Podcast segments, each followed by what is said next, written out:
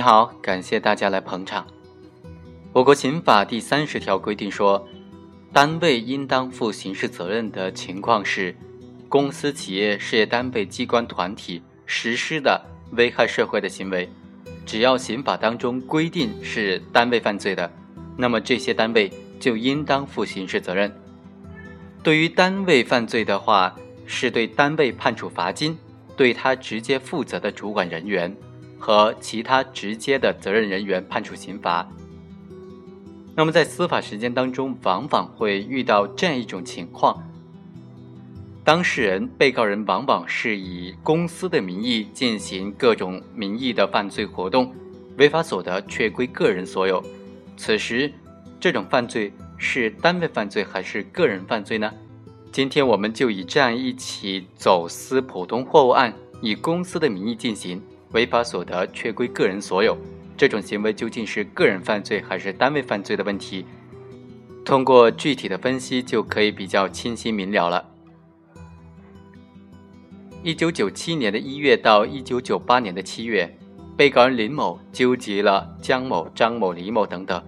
利用宏威公司、新立新公司、新泽公司以及金安公司等等，走私成品油四十四船，共计七十五吨。价值在十亿元左右，从中偷逃了税款大概是三点四七亿元。检察机关指控林某等人涉嫌走私普通货物案，是自然人犯罪。在庭审当中，林某就辩称，他只是公司的董事长，公司今年的利润用于员工福利和公司的扩大发展，他的行为是公司行为，该案是单位走私。该案和案发地有关部门监管不力是密切相关的，被告人犯罪行为的社会危害性相对来说比较轻。另外，林某还提出他在侦查阶段有揭发他人犯罪线索的这种立功表现，也请求法院予以认定，并酌情的予以减轻或者免除处罚。这个案子就主要涉及三个问题：第一，被告人林某的走私行为是个人行为还是单位行为？第二，本案当中，林某组织了多个自然人，并且组织了多个公司，共同的进行了这样一种走私行为。那么，本案属不属于集团犯罪呢？第三，被告人林某主动交代部分的行贿犯罪，检举他的行贿的对象，那么这种行为构成自首和立功吗？综合来看呢，我们认为，首先，本案确实是个人犯罪。我国一九七九年刑法并没有规定单位犯罪。一九八七年，在中华人民共和国海关法当中，首次在立法上规定单位可以成为走私犯罪的对象。一九九八年，全国人大常委会在关于惩治走私罪的补充规定当中，就进一步明确了单位犯走私罪的刑事责任。一九九七年刑法是专节规定的单位犯罪及其处罚的原则。第三十条规定，公司、企业、事业单位、机关、团体实施的这种危害社会的行为，法律规定为单位犯罪的，则应当负刑事责任。这个法条当中的公司、企业，既包括国有、集体所有的公司、企业，也包括依法设立的合资经营、合作经营企业。和具有法人资格的独资、私营的企业和公司，构成单位犯罪必须符合两个条件：一是经过单位全体成员或者单位决策机构集体作出的决定，而不是单位当中某个人以个人名义擅自作出的决定；第二，非法所得应当归单位所有。如果不具备上述两个条件，那么就不构成单位犯罪了。最高人民法院一九九九年颁发的《关于审理单位犯罪案件具体应用法律若干问题的解释》当中，就明确规定，盗用单位名义实施犯罪，违法所得由实施犯罪的个人私分的，依照刑法有关自然人犯罪的有关规定定罪处罚。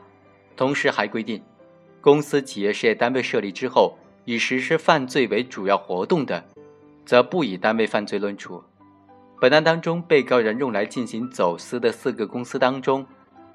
宏威公司是林某和他的小舅子共同注册的有限责任公司，属于刑法第三十条所指的公司。但是该公司的实际呢，是由林某个人出资和控制的，走私的决定也是林某基于个人意志做出来的，违法所得也归林某个人所有。依照上述司法解释的规定，不符合单位犯罪的条件。此外，宏威公司虽然不是为走私而设立。但是，一九九七年以后，该公司就是以进行走私为主要活动的，因此不能够以单位犯罪论处。新泽公司、新立新公司是以虚假的资料骗取工商登记的，金安公司呢，则是没有工商注册登记的虚构的公司。这三个公司不属于刑法第三十条所指的公司，因此不构成单位犯罪。退一步讲，即使这三个公司，都属于刑法所规定的公司的话，那么也都是林某为进行走私而专门设立的公司，也不能够以单位犯罪论处。因此，本案当中，林某利用上述四个公司进行走私成品油，而且违法所得都归他个人占有和支配，只能够认定为林某个人的犯罪，而不是单位的犯罪。第二，本案不构成走私犯罪集团。根据我国刑法第二十六条的规定，犯罪集团是指三人以上为共同实施犯罪而组成的较为固定的犯罪组织。集团犯罪是共同犯罪的特殊形态，各成员是否基于共同实施某种犯罪目的而结合在一起，是构成犯罪集团的重要的特征。本案当中，林某成立的宏威公司并非专为走私而设立。在其走私犯罪之前，也进行过相关的合法经营。那时，江某、张某就已经在该公司工作了。由此可见，各个被告人不是基于走私的犯罪目的纠集在一起的。现有证据不能够证明各个被告人在事先进行了周密的预谋和策划。事实上，江某、张某、李某都是受聘于林某的公司，因此，本案各个被告人构成犯罪集团的特征。并不明显。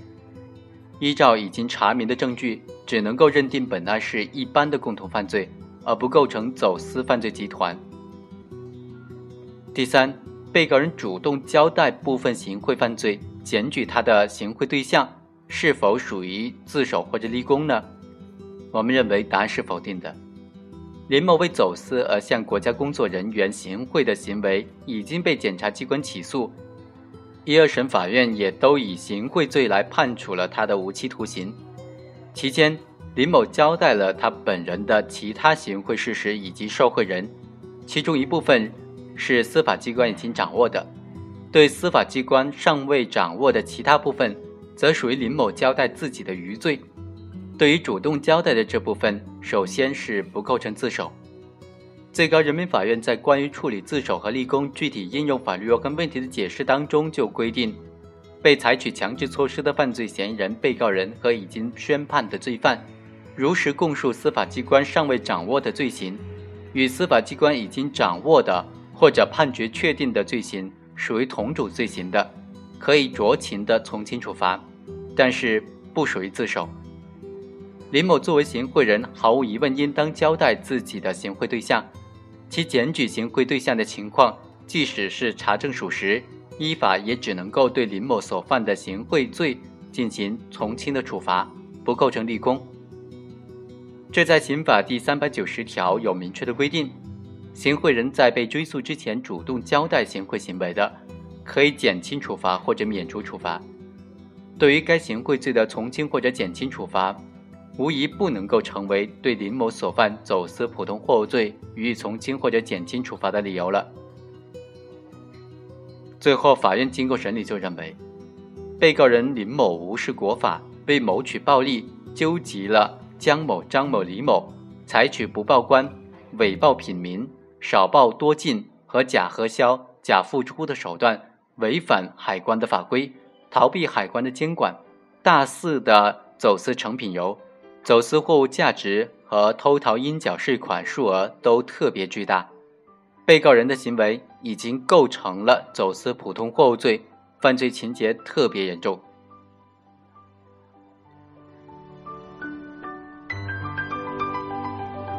以上就是本期的全部内容下期再会。